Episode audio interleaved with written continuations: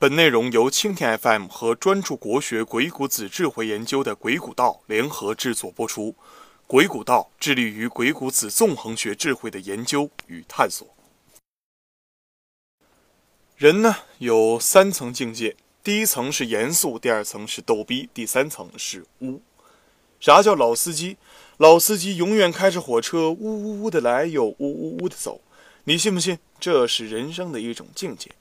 别小看老司机，老司机是指在江湖混时间比较长，熟悉各种江湖潜规则、技术玩法，并掌握一定资源的老江湖。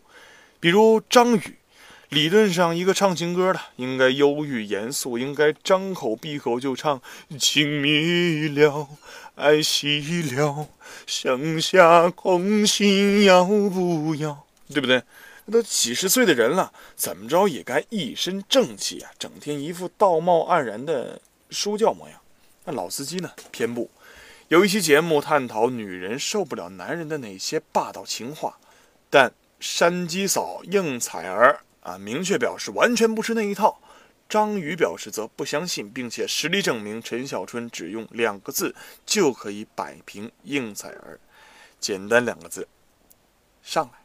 哈哈，不过啊，这个张宇的武功比金庸还差得远。张宇是光明正大的武，而金庸是潜移默化的武，更胜一筹。作为一个文学巨匠，金庸大侠是不是应该张口闭口教你做人，教你成功？偏不，他的武在武侠小说里的字里行间，比如《神雕侠侣》里用专门一章讲玉女心经，这明明是一部性启蒙教科书啊！我猜原型应该是房中术。这个梗，金庸居然一本正经地说不对，我这是绝世武功。比如《玉女心经》里有一招叫做“抚琴暗箫”，乍听起来这写的含蓄而有韵味，细思起来恍然大悟。你就告诉我我武，当然这还不够。比如小龙女将修习《玉女心经》的口诀法门说了一段，杨过问明白了其中的疑难不解之处，二人各处花丛一边，解开衣衫休息起来。我的天哪！你以为是现代人思想开明了，所以才污？其实未必，古人的污功也很了得。有个事情我们需要了解，其实啊，春秋战国时期人们的私生活是很开放的，尤其是贵族。那个时候诸侯纷纷这个纷争啊，角色混乱，导致了百姓民风开放。这可真是开放，不是嘴上说说而已。从王室贵族到普通百姓都很放得开。真正让中国人不污了的是从什么时候开始呢？是从宋代理学成为显学之后。当然，这是外话。孔子他作为一个圣人，其实也有绯闻。当然不是两小儿辩日的段子啊，而是跟绝色美人男子之间说不清道不明。这个男子的作风跟《天龙八部》里的马夫人有的一拼。博阳先生在《君子和小人》一文中对。子见男子有过这样幽默的描述：孔丘先生见了他，不知道搞了名堂没有。总之归来后身轻如燕，神色有异，被仲由先生看出苗头，嘟囔了一句：“做贼的人心情都虚。”孔先生当时面红耳赤，读起咒来曰：“天厌之，无厌之。天厌之者，译成白话便是骗你不得好死。”情急至此，可见事态严重。我们知道，男人被逼急了，为了狡辩。才会发毒誓。言归正传，今天我们要讲的是女司机的故事。这人不是别人，正是芈月。相信大家都看过《芈月传》吧？真实的芈月其实不像电视剧里讲的那样是个严肃正经的女子。即使是电视剧的编剧，为了把故事的谎圆了，啊，也不得不给芈月安排一个情夫，也就是义渠王。不是编剧想加义渠王这个角色，而是提到芈月就不得不提到他的那些男人们。有一年，楚怀王出兵攻打韩国，哎，为什么又是这楚怀王呢？其实很简单，这家伙当了三十年的王，时间长并不可怕，可怕的是这家伙笨而且蠢。记住，这人很简单，屈原就是因为实在受不了这哥们儿，伤透了心，大叫一声“傻逼”，就投了汨罗江殉国了。还有啊，他被张仪忽悠了三次。赔了夫人又折兵，不过这个楚怀王 偶尔也有聪明的时候，他知道秦国不好惹，所以啊一咬牙一跺脚，决定欺负韩国去。不为别的原因，因为韩国小啊，好欺负。嘿，当然这个韩国不是隔壁的那个思密达。盘算打好之后，这个楚怀王就出兵了。兄弟们扛着枪，提着刀，直扑韩国而去。秦老大我打不过，韩国小，那就不信还打不过。结果呢，老尴尬了。这仗连干了五个月，居然硬是没打下来。这边的韩襄王也急了，到底是胳膊拧不过大腿啊，时间一长肯定吃亏啊。于是安排使者上进啊，出使秦国，想去搬救兵。彼时的秦国，秦昭襄王还在，但是呢，一切都听他娘的。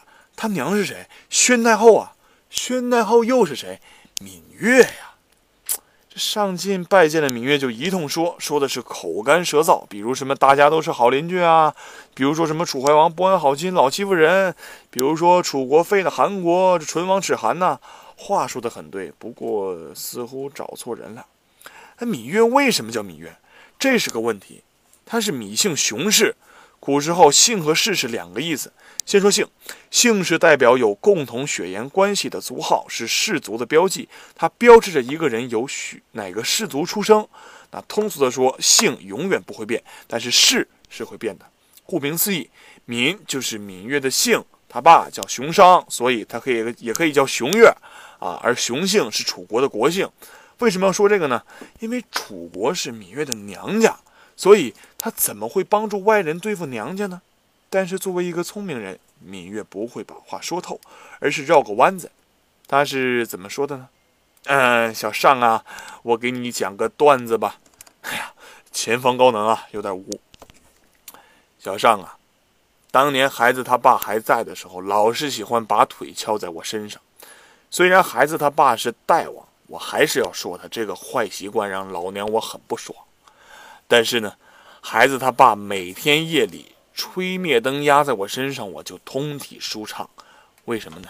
因为他伺候我伺候的很爽啊。这话估计把上进听得面红耳赤。这老太太真是够了，没事跟我讲这荤段子干嘛呀？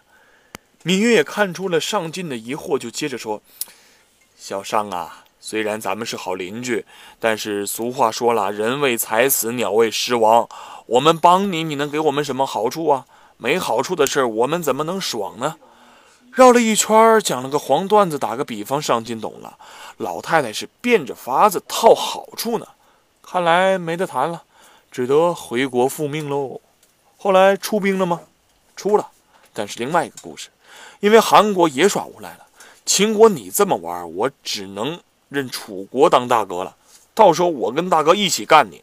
所以秦国只得出兵，当然这是外因，内因是秦昭襄王在跟芈月宫斗，母子争权的结果。芈月的故事讲完了，当然我们不是要讲历史啊，而是啊，更不是讲黄段子。我的主业是讲鬼谷子，我们来分析一下这这个事情。其实呢，啊，鬼谷子跟芈月有的时候在思想上是统一的，芈月呢。也是用了鬼谷子的一个方法，这个方法不是别的，就是说段子，而且是污段子。这个有一句话说得好，叫“言有象，事有比。象者，象其事；比者，比其词也。”啥意思呢？就是鬼谷子告诉我们，语言要有象，事情要有比。张嘴说话之前，必须要想好一套比。就比如这个芈月说的这个黄段子。所谓的像就是事情的像，讲个段子、讲个笑话、讲个故事都是像。所谓的比就是类比的想要表达的立场。这个方法对于现代人又有什么启迪作用呢？这才是我们今天想表达的重点。象比作为一种说服技巧，带有诡辩的意味。那如果真用逻辑推导，马上就能看出端倪。那一句话总结就是：象比之术的应用，其实是为了用通俗易懂、形象生动的语言说服别人的技巧，最终的目的是提高说服能力。前进的方向一共有两条，一条是束缚天性，一条是解放天性。老司机们选择后者，在嬉笑怒骂中品味人生，看透人生的世态炎凉，看透却不说透，其实这也是一种境界。更多精彩国学鬼谷子智慧内容，敬请微信搜索“鬼谷道”，我们一起纵横捭阖，鬼谷论道，不讲段子。